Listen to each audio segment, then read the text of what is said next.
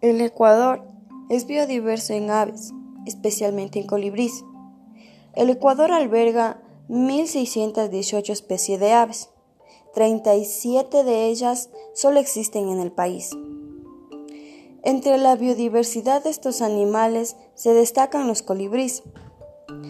Los observadores de pájaros conocen al Ecuador como el país de los picaflores. Este grupo de aves es el más pequeño del mundo y el único que puede volar hacia atrás.